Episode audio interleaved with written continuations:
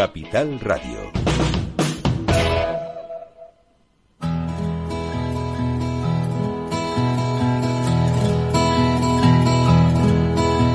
Comienza la caja de Pandora. Al verte sonreír. Al verte sonreír. Un programa especialmente dedicado al mundo de la discapacidad. El niño que ayer fui. El niño que ayer fui. En Capital Radio La 10, cada semana hablamos de aquellas personas que por una causa u otra han llegado a ser dependientes. No, no vendrá y así sabrás lo bello que es. Lo presenta y dirige Paula Romero. Caen Caen mil lágrimas al mar. mil lágrimas. Bueno, aquí estamos como cada semana hablando de, de discapacidad y hoy tenemos un lujo porque vamos a entrevistar a José Manuel Ramírez Navarro. La verdad que da prestigio a mi programa, sobre todo porque es, una, es un trabajador social que tiene unas inquietudes muy, muy grandes, va por encima de, de- su trabajo.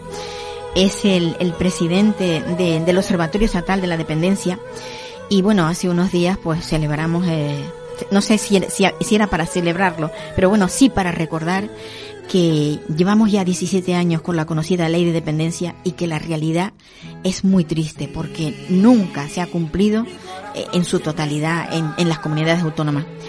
Buenos días, José Manuel. Muy buenos días. Mira, el lujo es mío de estar con una periodista tan comprometida con las personas más vulnerables y ser la voz de todas aquellas personas que tienen un sufrimiento añadido por la desidia e impericia de unos gobernantes que no les hacen caso. Así que para mí es un lujo estar en tu programa. Te sigo en lo que haces y me parece que eres una de las pocas llaneras solitarias que trabajan en defensa de los derechos humanos, de, los, de la justicia social, de las personas con discapacidad y de las personas en situación de dependencia. Así que desde Málaga me siento muy a gusto y ojalá un día nos veamos pronto y podamos Pues sí. abrazarnos y agradecerte todo lo que haces por la gente que, que más lo necesita. Pues sí. A ver, José Manuel, me ha gustado lo de llanera solitaria, porque en muchas ocasiones digo, Dios mío, ¿qué hago yo aquí? Que es que hay veces que me da la sensación de que nadie me está atendiendo, o sea, que, que la realidad que, que sufrimos, eh, el mundo de la discapacidad, el mundo de, eh, bueno, en realidad todo lo social que necesita apoyo, parece que, que a nadie le importa. ¿Qué es lo, qué es lo que no, qué, qué pasa esta sociedad en la que vivimos?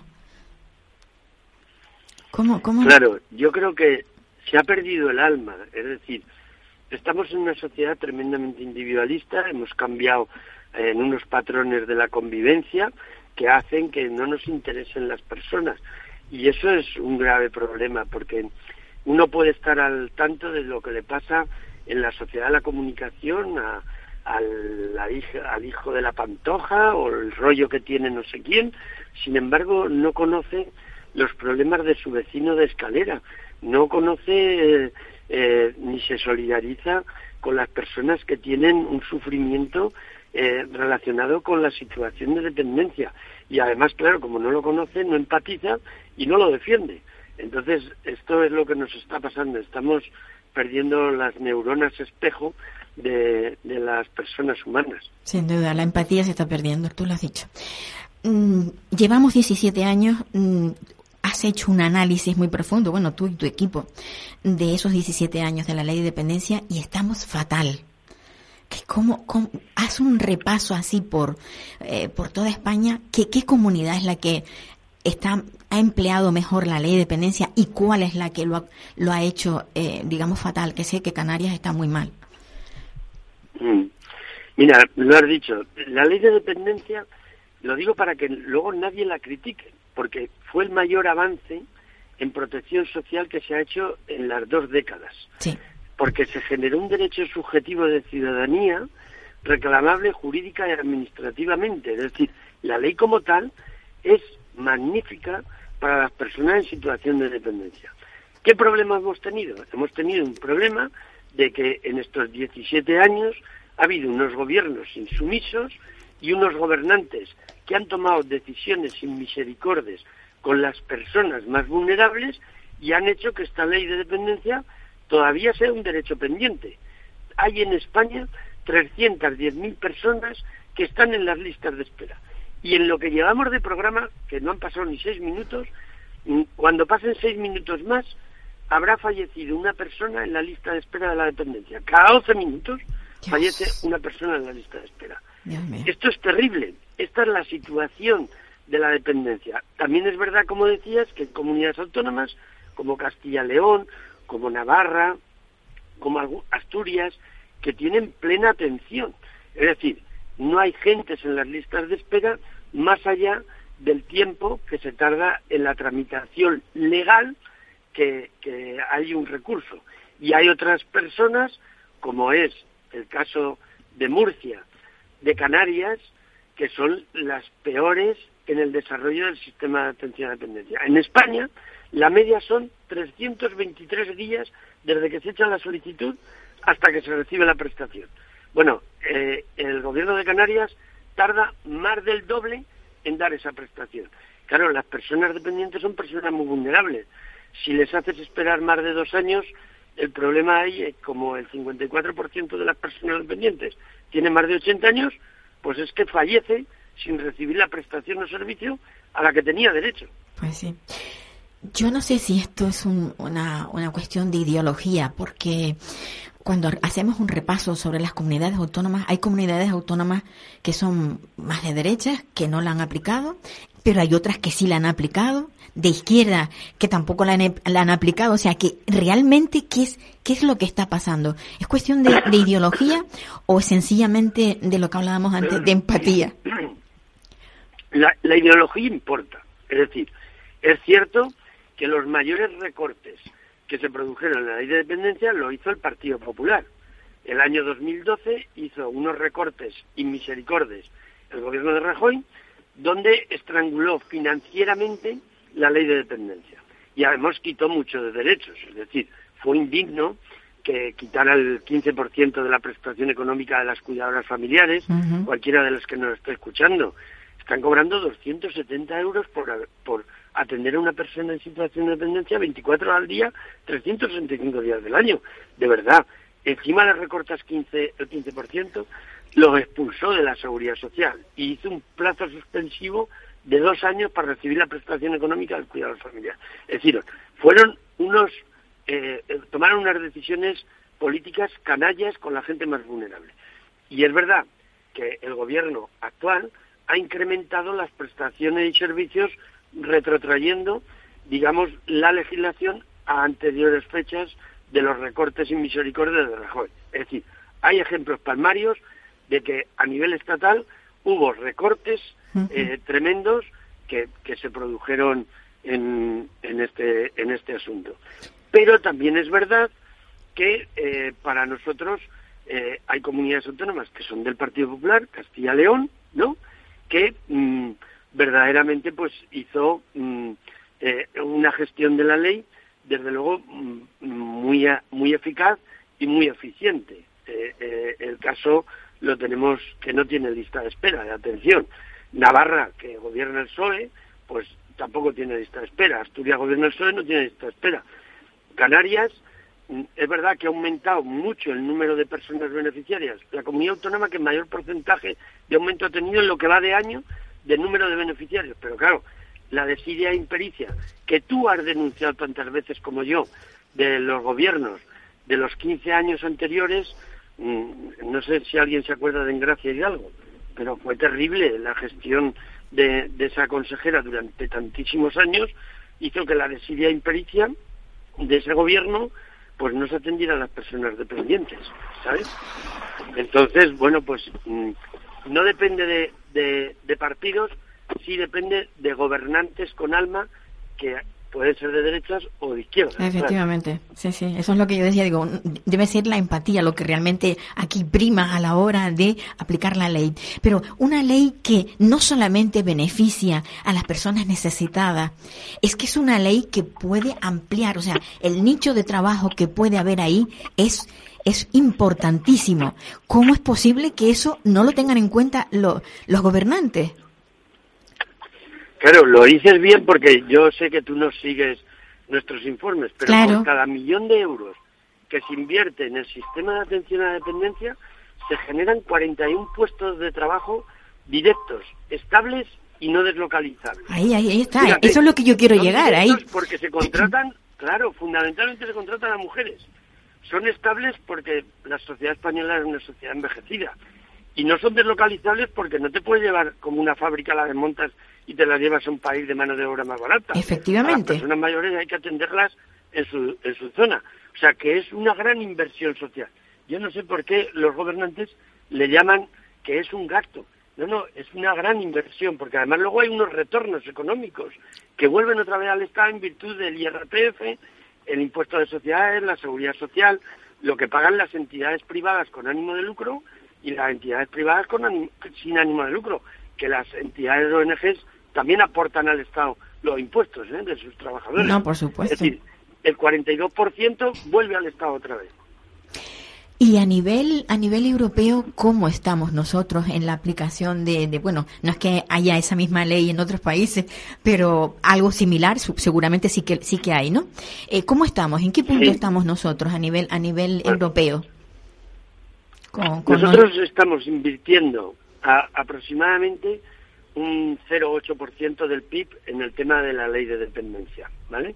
Eh, los países, la media de los países europeos en el tema de los cuidados, que ellos llaman de esa manera y podría ser equiparable, es prácticamente de un 1,5%. Es decir, estamos todavía a falta de, hacer una mayor inversión, ¿vale?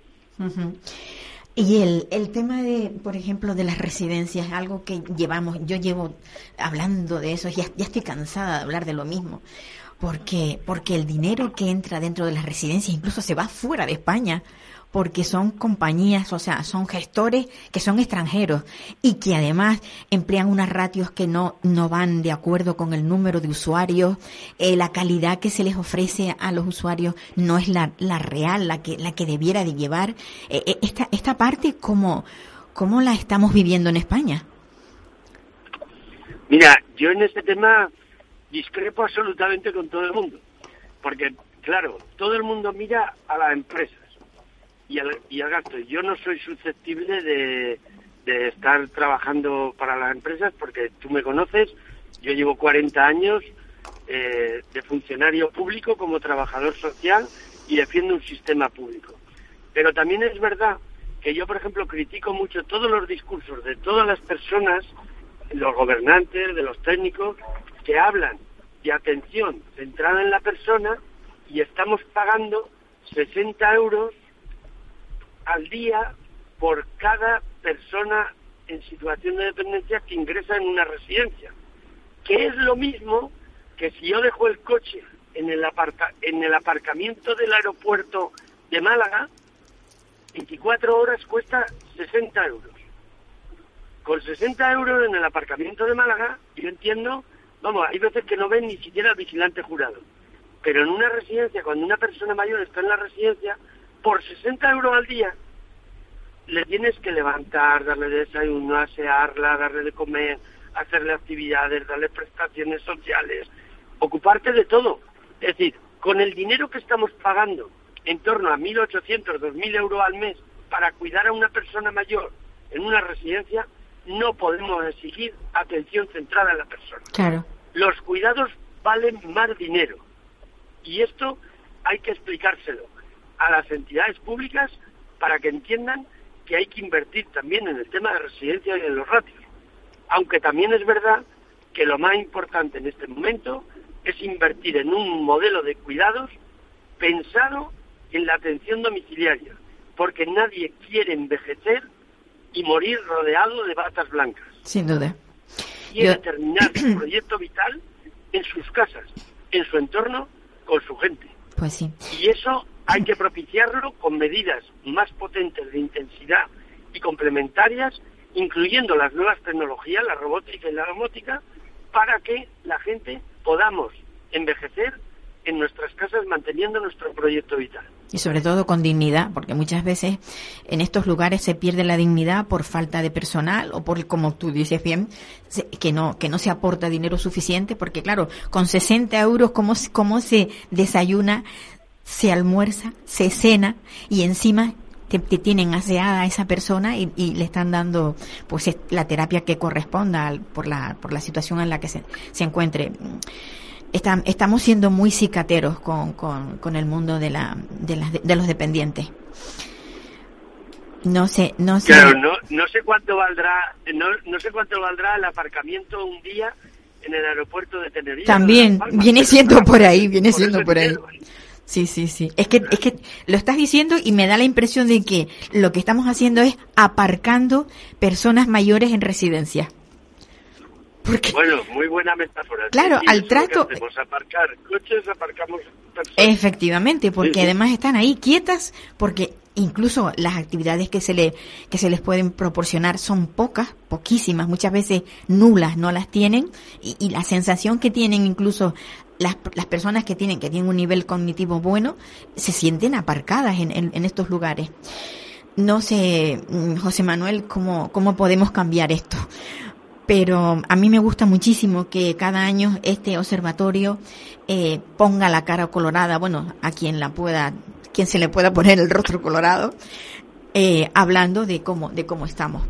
Sé que el tiempo lo tienes muy limitado porque te, tienes vas a entrar ahora en clase, pero es un lujo, ya te lo dije antes, mm, tenerte, porque, porque estás ahí y porque eres una persona muy importante dentro del mundo de la dependencia. Así que, bueno, te, des, te deseo unas felices fiestas. Muchas gracias. Yo te deseo también unas felices fiestas y esperamos entre todos y todas defender este sistema porque al fin y al cabo todos a lo largo de nuestra vida vamos a vivir con una persona en situación de dependencia o vamos a ser una persona en situación de dependencia. Eso Así que tú y yo, por lo menos, vamos a hacer lo que podamos. Pues sí.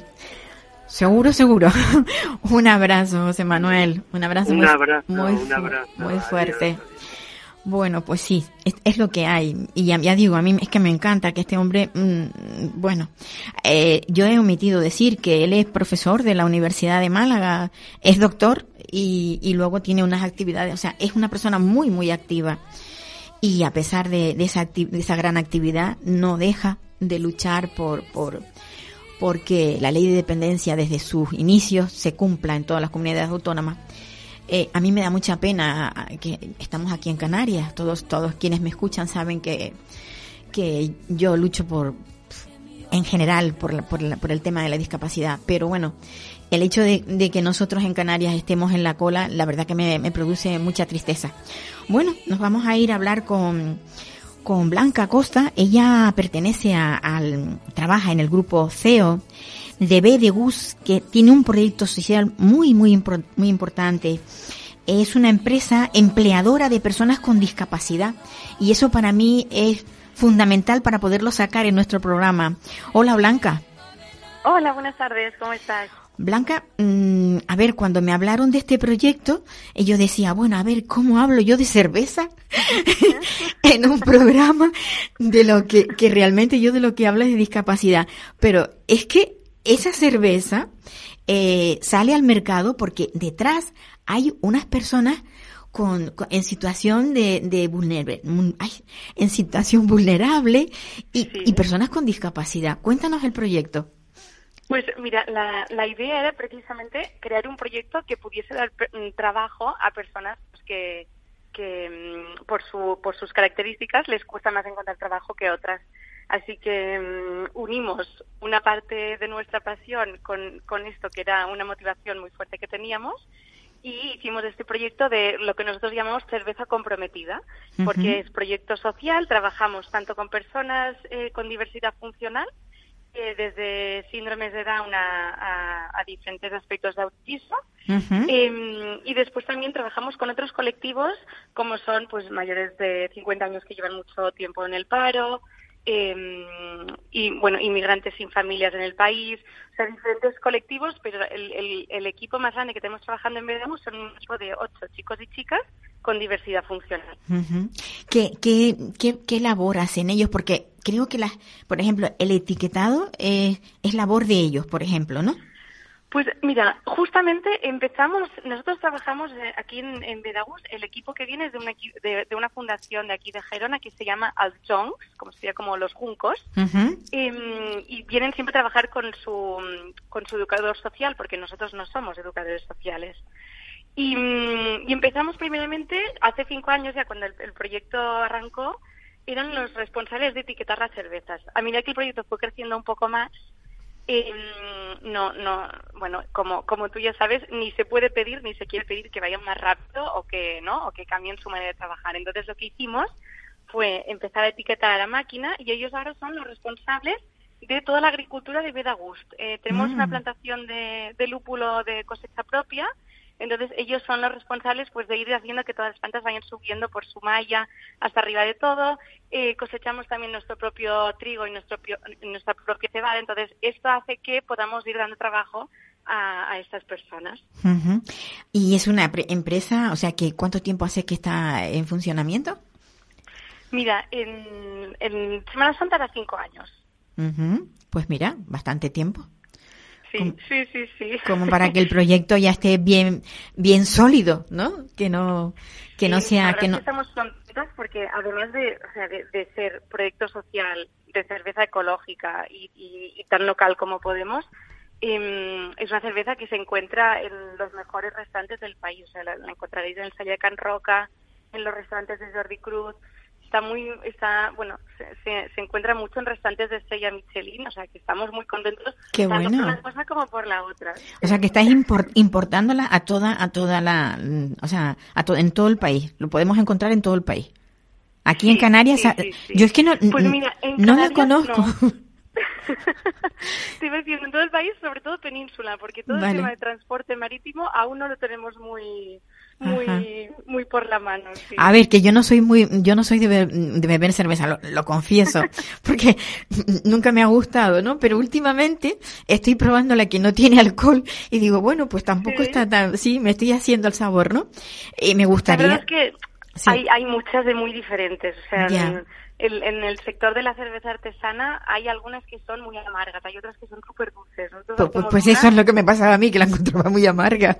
Claro, es que es lo que Sí. nos pasa a muchos porque em, tradicionalmente en España em, hemos conocido la lager como si dijéramos más industrial, que es solo Ujú. una variedad de cerveza, pero hay, hay, hay miles, entonces es muy bonito ir probando Sí, y, sí. y descubriendo un poquito. Quiero que me mandes a través de, de- del WhatsApp una fotografía, algo, eh, porque cuando, cuando cuelgue el programa en las redes, eh, quiero, quiero, quiero colgarlo con una imagen de, de, tenemos dos opciones, o la imagen tuya o la imagen de, de, de la cerveza.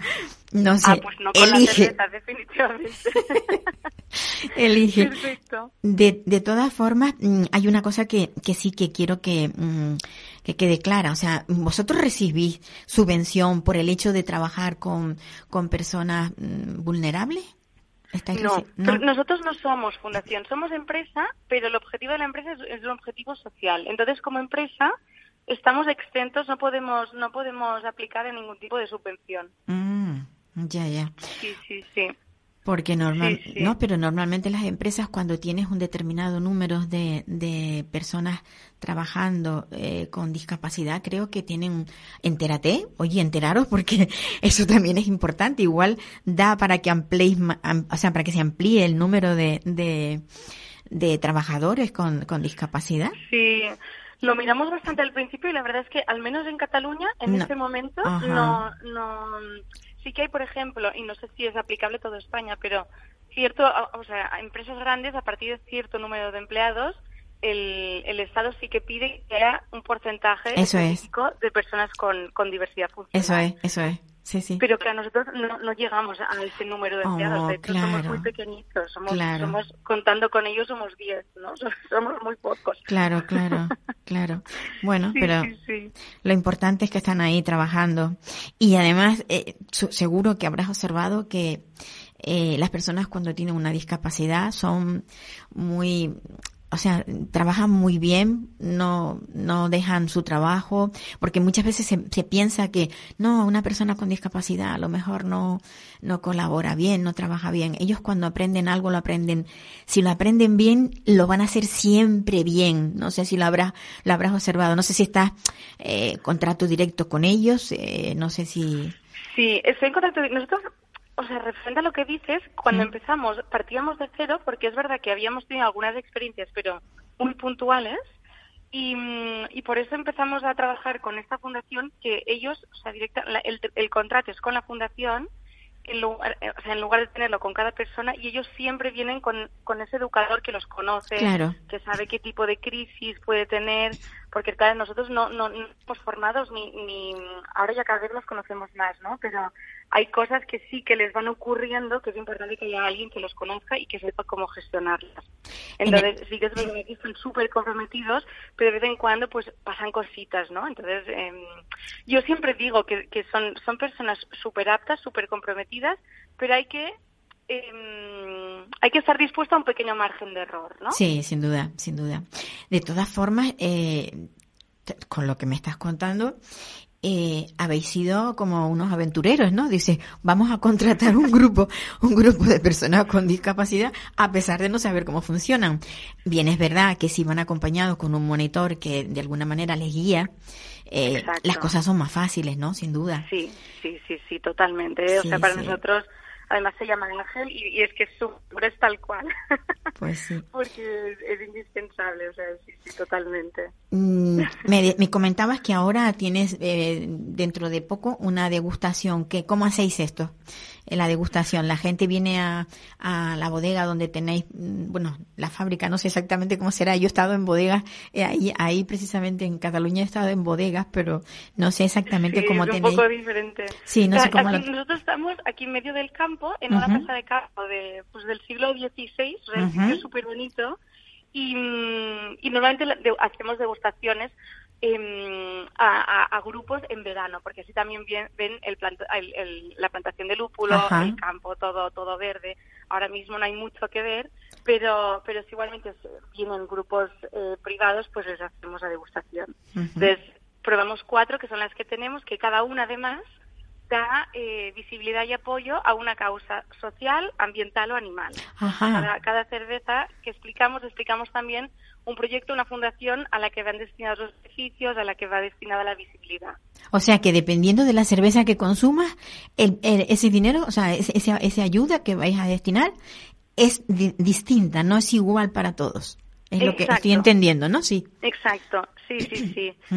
Sí, sí. Hay una que es, que es para un proyecto de conservación de abejas, eh, otra va a un restaurante escuela que forman a, a chicos y chicas extutelados que se habían quedado en la calle. de cada una da, apoyo a, a, una causa, a un proyecto diferente. Y, y, en Navidades estamos justo haciendo otra, que es como nuestra edición limitada, que nos gusta llamarla así porque son pocas unidades, que por cada, por cada cerveza que vendemos donamos un kilo de arroz al banco de alimentos que tenemos aquí cerca, que se llama Espiga Solidaria. Pues la verdad que el proyecto es bonito, ¿eh? Bonito y, como, como dices tú, solidario. A ver, que nosotros desde aquí lo que queremos es que la gente sea solidaria, que la gente piense que, bueno, que una frase que tengo yo que la tengo que acuñar en algún lado, que siempre digo la discapacidad no pide permiso y, Exacto, y realmente y realmente es así, es así, ¿no?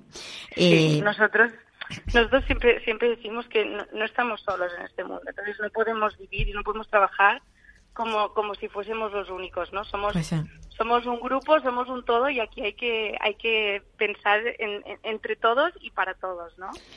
Pues ojalá sigáis creciendo y el número aumente, que en vez de tener 10 personas trabajando con discapacidad, podáis tener 50, sería maravilloso. O sea que cuando, cuando siga subiendo, ya sabes, me tienes aquí para poderlo anunciar, ¿vale? Genial, yo te agradezco muchísimo y muchas gracias por llamarnos. Hasta luego, un abrazo Blanca, que tengáis unas fiestas muy buenas. Bueno, pues desde Gerona, que es donde estábamos hablando con Blanca Costa, con esa empresa empleadora de personas con discapacidad maravillosa, solidaria, estupenda. Yo, esto tiene que ser siempre así, mirar siempre para los más necesitados. Pues nos vamos a dar un salto desde la isla de Tenerife a la isla de Gran Canaria, porque allí queremos hablar con Soledad González. Soledad González es una, una hija valiente, muy valiente, ya se lo dije yo cuando hablé con ella. Eh, tiene a su madre de 90 años en, un, en una residencia, pero no está recibiendo el trato que por derecho le corresponde y por dignidad. Soledad, hola.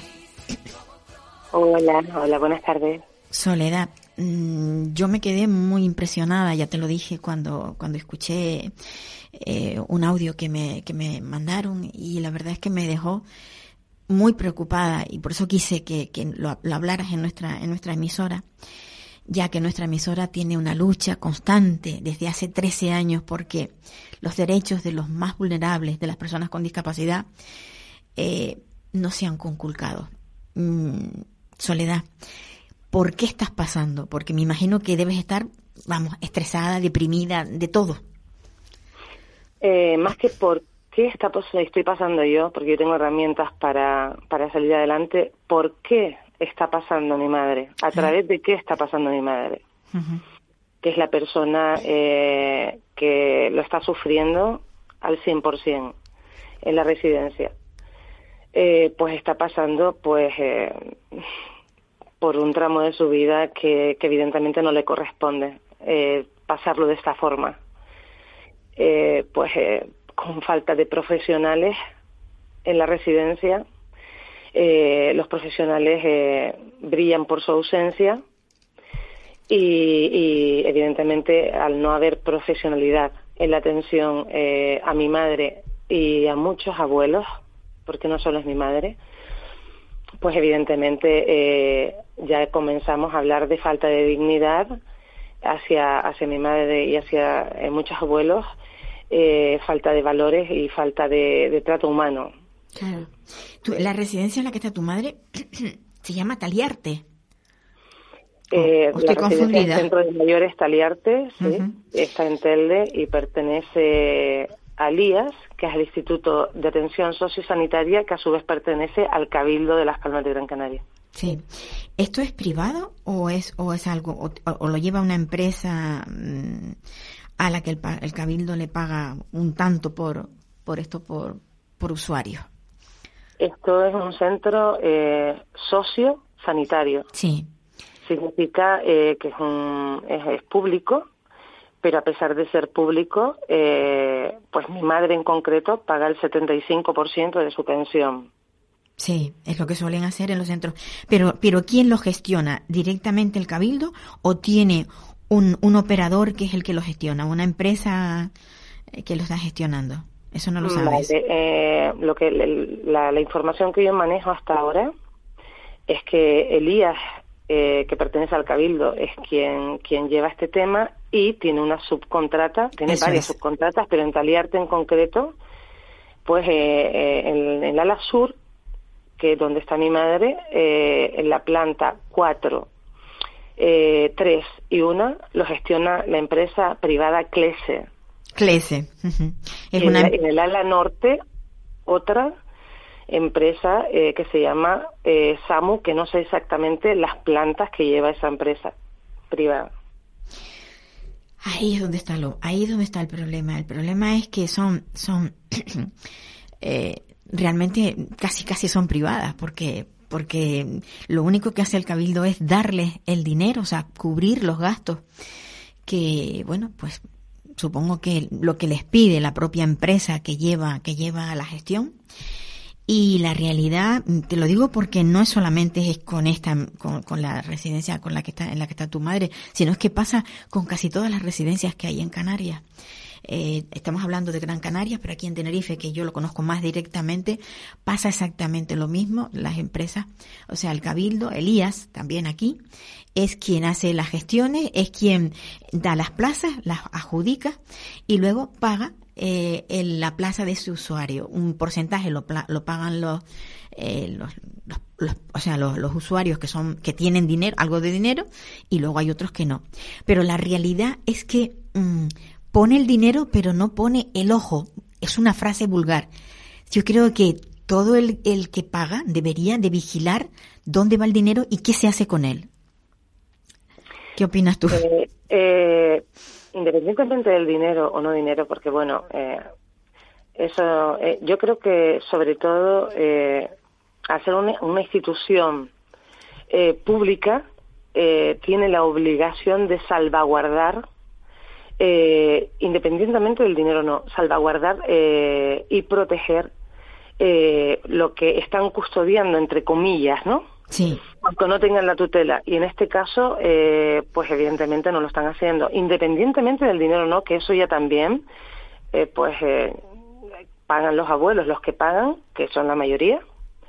Y, y bueno, hay otros abuelas que son, que son tutelados eh, por el Estado y bueno, habrá alguno que no pague porque no tenga nada, pero eh, que no me consta, o sea, a mí personalmente no me consta, yo puedo hablar de mi madre, y lo que tengo claro es que eh, si es un centro sociosanitario, eh, lo primero que tenemos que mirar es eh, que tienen que atender a los pacientes bien, Sí. sí o sí, o sea, tanto a nivel profesional sanitario eh, como en alimentación, como en material, como en instalaciones, etcétera. Que dónde va el dinero o dónde no va o cómo lo tiene que hacer, o, ya eso, eh, evidentemente, eh, los familiares eh, y menos eh, los usuarios tienen que estar pendientes de eso, porque se supone, entre comillas, que mm, pues quienes están gestionando esto eh, tienen los conocimientos suficientes como para hacerlo bien. Claro, pero yo cuando hablaba de dinero no hablaba precisamente para centrarnos en el dinero, sino para centrarnos en que si ese dinero se administra bien y el personal es suficiente, porque el problema es que muchas veces al personal se le paga poco, hay poco personal y entonces todo eso es, va en detrimento de, del cuidado de ese usuario. Eso es, eso es lo Yo- grave. Yo, yo le Claro. comento eh, Sí. eh, lo que yo hablo, porque evidentemente eh, eh, yo tengo reclamaciones en Taliarte, he puesto denuncias en, en la comisaría, eh, eh, he salido en prensa, en la provincia, he salido en la COPE, eh, ahora saldré más medios. Eh, yo puedo hablar de lo que yo conozco Claro, y claro, lo que yo duda, tengo en mano, ¿no? Eh, lo que yo lo que yo conozco es pues que el cabildo lo gestiona, pero que también eh, sé que el gobierno de Canarias en general eh, pues tiene algo que ver con, con las contrataciones y las subcontratas estas. Sí, sin duda. ¿En qué, en qué nivel? Eh, eh, yo tengo pues eh, fuentes que me han dicho, pero no no puedo mm, dar por veraz algo que no tengo la documentación delante, por lo cual pues no no puedo aseverar eso. Pero sí que es verdad que falta personal.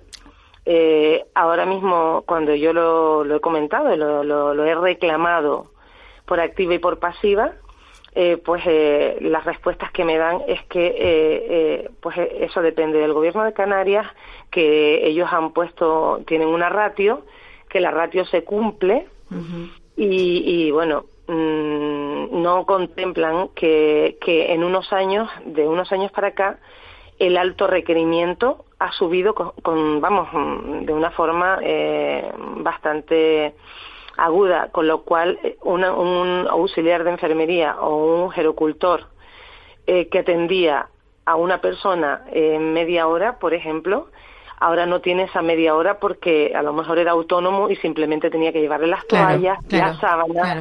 eh, eh, eh, echarle un vistazo si se daba bien, si no, vale. Ahora no, ahora tiene que estar esa media hora con una persona que está encamada. Claro. Eh, claro, no es lo mismo una persona autónoma que una persona que está encamada de alto requerimiento. Sin duda. Y, y se necesita más personal, pero ellos insisten en que el personal que tienen es suficiente. Y ahora ya sí entro con, con lo que es eh, CLESE. CLESE afirma que su personal está cualificado. Y yo afirmo tácitamente que no lo está. La mayoría del personal eh, pues eh, no está cualificado como para, para atender este tipo eh, de personas mayores eh, de alto requerimiento, entre otras cosas porque están metiendo a gente jovencita, recién salidos de, de sus estudios, que apenas conocen nada y, y claro que hay que darles una oportunidad a las personas para trabajar eh, pero también tenemos que saber dónde las ponemos. Claro, no, no darle una responsabilidad tan grande, sino que esté acompañada de alguien que ya sea veterano, ¿no? Por ejemplo. exacto. Sí, exacto. sí, sin Entonces, pues, eh, está sucediendo eso y, y, muchísimas cosas. O sea, yo, yo quiero hacer hincapié, eh, por ejemplo, que es una de las cosas más graves que me han sucedido últimamente, porque mi madre lleva ya eh, más de 10 años en la residencia, es que que bueno, hace aproximadamente un mes y medio, no tengo aquí la agenda, pero es que ya ni me apetece mirar la agenda porque realmente ya es que estoy tan harta. Estos son todos los días reclamaciones y, e historias con la residencia. Eh, pues mi madre, yo la noto rara, extraña, le hago, yo no soy enfermera, soy técnico auxiliar de enfermería. eh, voy a, a, planta, comunico que mi madre está rara, no me hacen caso, eh, pues bajo y yo misma le realizo un combut porque sé hacerlo y tengo derecho a hacerlo eh, a mi madre, porque nadie me prohíbe coger una muestra de orina y, y poner una tira reactiva y no es nada invasivo. No, bueno, claro que no. Y entonces detecto que tiene una infección, lo comunico. Eh, el enfermero me dice que sí, que lo va a escribir en el sistema de, de Taliarte para que lo vea el médico. Y eh, pasa una semana y media y no se ha escrito nada absolutamente nada. O sea, la información que tú les diste, que era, vamos, clarísima. Que tiene una infección muy gorda, pero además yo conozco a mi madre perfectamente y ella eh, enseguida a nivel cognitivo le tira y se pone agresiva y se pone nerviosa. Además, no hace falta eh, conocer eso. Con abrir el pañal, el olor de infección de orina ya tira para atrás y el color cambia en un pañal. Es que no hay que ser muy inteligentes eh, para por lo menos eh, intuir que hay una infección de orina. O sea, no hay, no hay que tener conocimientos de medicina ni nada por un estilo. Entonces, eh, pues los propios auxiliares serían los que tendrían que, o, o gerocultores, serían los que tendrían que avisar cuando cambian los pañales. Pues el olor del pañal es muy fuerte, el color es muy fuerte, pero las infecciones de mi madre son continuas y ellos las achacan a, que tiene pañal y saben perfectamente que no es porque tenga pañal, es porque no les hacen los cambios suficientes que tiene que llevar, eh, se queda la, la, caca, las heces en, el pañal y en sus partes, además que no la limpian bien con agua, jabón, sino con toallitas o con papel, quedan restos en el tracto urinario, sube por la uretra, se genera una infección. Una Escherichia coli, se meten ahí. La Escherichia coli, etcétera. Entonces, eso es eh, vamos, un mes sí y al mes siguiente no. Pero bueno, lo que estaba contando, que, que la detecto, no me hacen caso, lo vuelvo a decir, no me hacen caso. Finalmente, al tiempo, a los 15 días por lo menos, me hacen caso. Eh, miran, le hacen un cómbulo a mi madre, efectivamente tiene un pedazo de infección de orina y eh, el médico decide poner un antibiótico.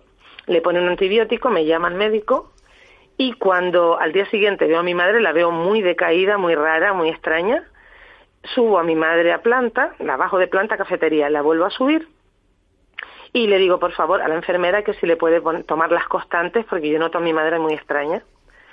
Y cuando le toma las constantes era un disparate aquello, o sea, eh, tenía hipertensión arterial, eh, que por cierto, ella tiene hipertensión arterial con una medicación que no le están dando la medicación para la hipertensión, desde hace un par de años eh, y digo hasta el médico que, que, lo, que se la retiró, porque sí, porque no tengo ningún miedo, es el doctor Aldo, le retira la medicación de la hipertensión crónica que ella tiene, sin ningún criterio eh, mm, cardiológico, o sea, de, cardiología, él se la retira porque sí, y entonces, eh, pues eh, las constantes disparadas, la saturación era saturaba al 88%, Madre mía Sí, señor. Eh, la glucemia, de repente, eh, que ellas no le tomaban glucemias en ningún momento, pues no se la toman. Eh, en la tensión, la, eh, perdón, estoy un poquito nerviosa. No, no te eh, las pulsaciones por minuto a ciento y pico, que lo normal son 60-80, pues entonces llaman, llaman al médico de guardia y este decide ponerle oxígeno la oculta, tiene un poquito como ruido en el pulmón y, le decide poner un fármaco para eso. Pero aún así yo digo que no, que no, que yo no estoy de acuerdo con esto, que por favor me la deriven al insular. Y así lo hacen, la derivan al insular y cuando llega al insular, eh, pues le hacen, mi madre nunca ha sido diabética, jamás ha sido diabética, y pues, le toman eh, una prueba de glucosa y tiene 680 de azúcar en sangre. Madre mía. O sea, eh, algo exagerado. Eh, se asustan, me, di- me hacen unos ademanes como que la cosa está fea, empiezan a ponerle insulina y por suerte, o por Dios, o por quien sea, eh, empieza a bajarle eh, ese azúcar de 680 a 420, de 420 a 210 y así, eh, pues ya luego me la pasan eh, a urgencias, en- a otra parte de urgencias, estamos durante días, eh, le regulan eh, esa glucosa, pero ya me bajan lo- las dos endocrinas y me dicen que ya mi madre se queda diabética de por vida. O sea, que Y se yo, le, le se le- pregunto, y yo le pregunto que cuál puede ser el motivo de esa diabetes y ellas me dicen claramente que eh, la infección de orina pues ha descompensado el cuerpo de mi madre y el ha páncreas, tirado, el páncreas ha tirado al páncreas. Madre mía. Y, y, y, pues con 90 años de repente pues se queda una señora que, que comía de todo dulce porque ella tiene una gastro, eh, una gastrotomía endoscópica percutánea, pero antiguamente comía dulces, comía de todo, miles, o sea, nunca ha tenido diabetes, nunca ha tenido azúcar, ha sido una mujer bastante sana y, y con 90 años pues se le genera una diabetes. Y vamos a decir presuntamente eh, por eh, la infección de orina esta a la que no me hicieron caso. Ya. La verdad es que cuando... Hubo cuando tres ingresos, Mm. en, eh, o sea, ingresa esa vez, eh, la mandan a, la derivan a Taliarte tras cuatro días en el insular, estabilizada, llega a Taliarte, eh, otra vez se desestabiliza en Taliarte, mi madre pinchada por todos lados. Yo decía, pero ¿por qué pinchan tanto a mi madre? Y en Taliarte decían que porque mi madre no tenía venas para cogerle vías, cuando que en el insular sí tenía cogida la, la vía en los brazos. Eh, de repente le- me dicen que le van a coger una vía en el pie. Yo no comprendo nada porque me dicen que no pueden, que no saben. Digo, ¿cómo que no pueden, que no saben? ¿Y qué personal hay aquí de enfermería que no sabe coger una vía? Pues entonces me la derivan otra vez al insular inmediatamente en el insular le cogen una vía en el brazo, sin problema ninguno, otra vez descompensada, otra vez ingresada varios días en urgencia, otra vez me la derivan a Taliarte para que mi madre no coja ningún bicho más, porque hay muchos bichos en los hospitales. claro, los además, hospitales sí. eh, que bacterias y tal, entonces me la derivan para allá y otra vez el tema de la vía eh, que no pueden cogerle una vía en el brazo porque no saben y me tenían a mi madre llena de moretones por activa y por pasiva. Y hubo un tercer ingreso otra vez, simplemente una- un, un ingreso en que no, que no quedó en ingreso porque ese mismo día la trasladan a- al insular por dos motivos. Uno, para que le cojan una vía y dos, porque la sonda de su estómago estaba obstruida y obstruida es porque no le pasan el agua Para después limpiarla después, claro, claro. Dios y en el insular se quedan perplejos y dicen, pero bueno, ¿cómo esta señora eh, no saben cogerle una vía en el brazo si hay enfermeros en la residencia? Se supone que tiene que haberlos, ¿no? Se supone que no, tiene... sí los hay, sí los hay. Y nosotros le cogemos la vía desde que llega. Y nos derivan desde Taliarte a una señora para que le cojamos una vía en el brazo. ¿Qué es esto? Pues que los profesionales que hay, no, como decías tú, no son, o sea, no, no están bien formados. A- algo falla ahí, ¿no? Eh, ellos presumen, alguno presume que lleva 22 años, por ejemplo. Y no sabe coger como una enfermero. Eh, No sé, la verdad, la verdad con, es que... lo, con lo que he dicho, que además es público, eh, y se puede demostrar, evidentemente, con lo que he dicho blanco y en botella. Está claro. Tú la- las quejas que has presentado por escrito, supongo que habrás presentado a CLESE. Bueno, o sea, yo he ¿Qué, qué te presentado, responden? eh, ¿Qué te responden? Yo he presentado reclamaciones por escrito a Taliarte, primero al centro. He tenido múltiples reuniones anteriormente con la directora que estaba, eh, con CLESE, eh, con trabajo social, con médicos. Eh, sí, sí, sí, todo va a cambiar, todo va a cambiar. Nada. Ahora, eh, posteriormente, eh, la, antigua directora, eh, pues mm, estaba de baja y la sustituyó otro director, que es el que está ahora actualmente, y también me reúno con este director. Eh, me reúno eh, con uno de los de los trabajadores que tienen cargos en CLESE, que trabaja allí en, en Taliarte, que lleva la gestión de, de CLESE allí en, en, en Taliarte. Eh, me reúno con la doctora, que en ese momento es la doctora de mi madre, porque yo ya no sé ni quién es el doctor de mi madre, ni quién es la doctora, porque mm, ya me, me están cambiando a cada momento. Eh, y, y bueno, me siento con ellos, les expongo todo otra vez, les digo todo, me reúno anteriormente con el gerente de Elías en el Cabildo, llevo a una testigo conmigo, le muestro todos los documentos en la mesa, todo lo que está ocurriendo, y al director gerente de Elías, que espero que me esté escuchando, eh, ve todos los documentos, me dice que muy bien, que está todo perfecto, que por qué cierra la cafetería. O sea, todo lo que le estoy mostrando le importa nada y en lo que le importa es por qué está cerrando la cafetería y si la cafetería está cerrando o abriendo a la hora que, le, que tiene que abrir. Realmente da ganas de... El gerentes de Elías. ¿eh? Sí, Estamos sí, hablando sí, del gerentes de Elías. Sí, sí, sí. La persona que supone, que se supone que es quien tiene que cuidar, que funcione bien la residencia, que las personas que están allí estén bien atendidas y sus preocupaciones no son precisamente el usuario, sino otras cosas. Eh, eh, a, mí, a mí lo que vamos lo que me transmitió en la reunión y la persona que yo que, que venía conmigo eh, para que estuviera presente en esa reunión evidentemente yo le muestro todo o sea le llené la mesa entera de documentación y le intenté explicar quién era mi madre cómo había llegado ahí a mi madre qué había pasado a mi madre qué está pasando en Taliarte. Eh, le demuestro con denuncias le demuestro con fotos le demuestro con vídeos y él me dice, vamos a ver lo que puedo hacer y lo más que le importa a este señor, eh, gerente de Elías, lo repito, es eh, que si la cafetería está abierta o está cerrada. De verdad, que da pena, da pena Y lo mismo, el director actual de Taliarte eh, me atiende y en una de estas eh, me comenta, así como quien no quiere la cosa, eh, cuidado mm, porque el personal de la residencia puede ir al IAS y puede presentar quejas de ti y entonces eh, a lo mejor puedes quedarte sin ver a tu madre. Dios mío.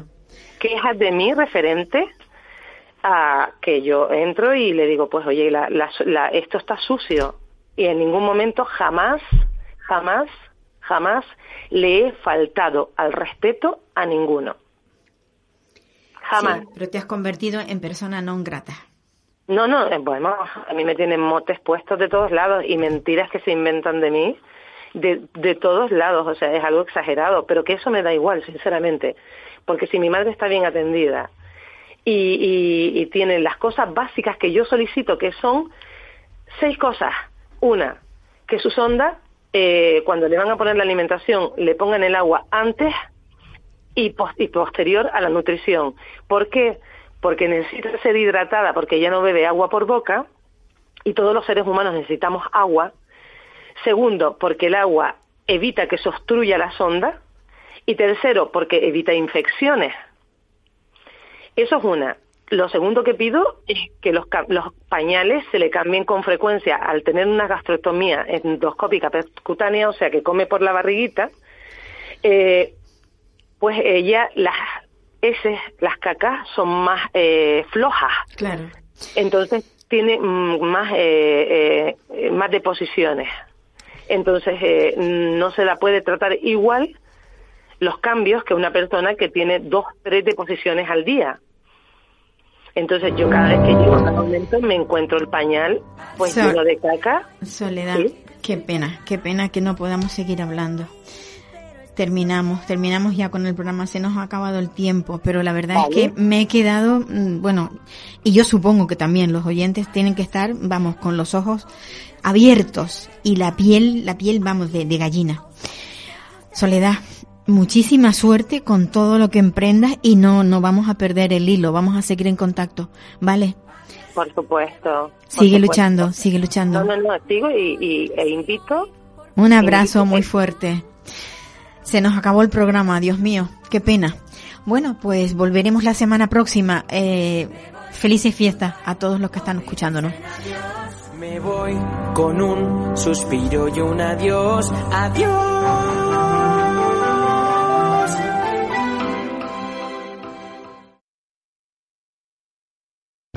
Para personas inquietas, Capital Radio.